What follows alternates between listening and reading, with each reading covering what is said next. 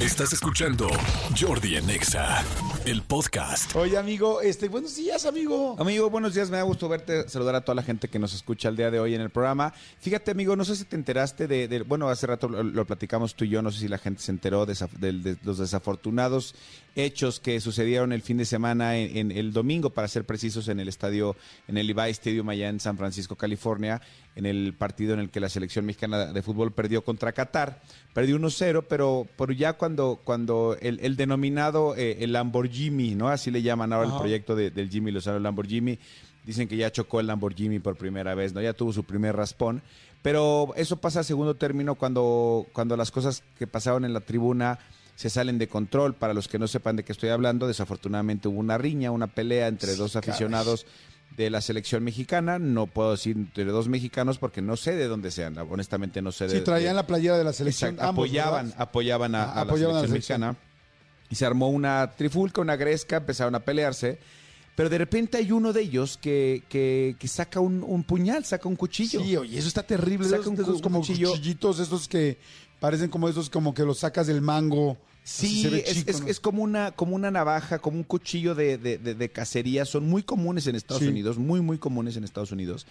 Eh, y de repente lo saca y apuñala, o sea, le clava en el, eh, arribita de la clavícula, le clava a una de las personas con la que está peleando el puñal. ¿Cuál es el problema de esto? Digo, evidentemente, el problema es, pues casualmente tú no puedes agarrar, sacar un, cuchillo y clavárselo a alguien en, en, en un estadio ni en ningún lugar, ¿no? Eh, aquí, por supuesto, ya se está metiendo muchísimas otras cosas donde primero es no hay detenidos, no, no han identificado a esta persona, aunque ya las imágenes del estadio y las imágenes de redes sociales, porque claro, como siempre sucede, la gente alrededor, en lugar de separar, Claro, estaba grabando. graba, ¿no? Eh, ya, ya, ya tienen la cara del, del, del, del- del tipo, porque además la imagen es súper clara, la vimos hace rato Jordi y yo, es súper clara la imagen de cuando este- él está levantando la mano y tiene el puñal arriba. Antes Sí, de- está horrible. O sea, la imagen de hecho es fuertísima porque además se ve la sangre de la persona cuando le clavan el puñal. Ah, exacto, esa, esa imagen es posterior, ya cuando, ya cuando este hombre le clavan el puñal, se- se- eh, tiene la- la- está sin camisa y, y- y de verdad eh, el chorro de sangre es una brutalidad. Él, él lo, pues lo primero que hace es toma un vaso con agua y se lo echa a la herida como diciendo, ay, tengo poquita sangre, me voy a liberar, Exacto. me voy a limpiar, pero no. O sea, le salen ríos y ríos y ríos de sangre. Eh, por supuesto, llegan inmediatamente los, poli- los policías. Eh, se ve que alguien que venía con él le está diciendo, eh, fue aquel hombre, o sea, fue ese, ese, ese, ese que va caminando ahí. Él fue, él fue, él fue. No detuvieron a nadie. Inmediatamente los policías, creo que muy bien hecho, se, se enfocaron en sacar a este hombre, llevarlo a una ambulancia para llevarlo. Está hospitalizado. Dicen que está estable, pero, pero, pero su condición es todavía eh, reservada. No saben qué, qué va a pasar porque sí es mucha sangre la que perdió. Pero, pero hay, hay una imagen que, que sin querer caer en romanticismo ni, ni rollos, eh, la imagen que vimos hace rato tú y yo de, de este hombre que está con el, con el puñal arriba, está a metro y medio de dos niños, dos chavitos de 10 años que están ahí viéndolo Sí. perfectamente cómo este güey saca un puñal y se lo clava en el pecho a otro. cabrón. Sí, no, pero además, fíjate, yo no, no lo veo pero nada como un romanticismo, como, o sea, es, está tremendo. O sea, cualquier persona que saque un puñal para clavárselo a otra persona, como si estuviéramos en las cavernas, este, luego en medio de esto, en en una batalla medieval, ¿no? Y enfrente de otras personas, como dices tú, otras personas, niños.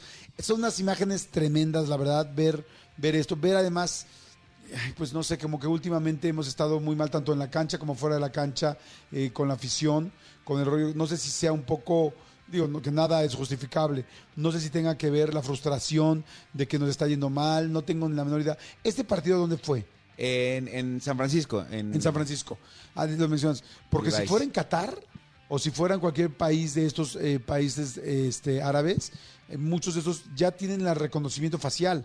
Cuando yo hace poquito tuve oportunidad de viajar para allá y es cañón porque llegas al aeropuerto y en el momento del aeropuerto te pasan y cuando estás con el pasaporte te hacen tu reconocimiento facial. Y a partir de eso hay cámaras por todo Qatar, hay cámaras por todo, este, por ejemplo, Dubai eh, y entonces ya tienen un reconocimiento donde ya no te puedes escapar. Así tú robes en la calle, vayas, saben quién es, dónde fue, dónde se metió, te van siguiendo las cámaras.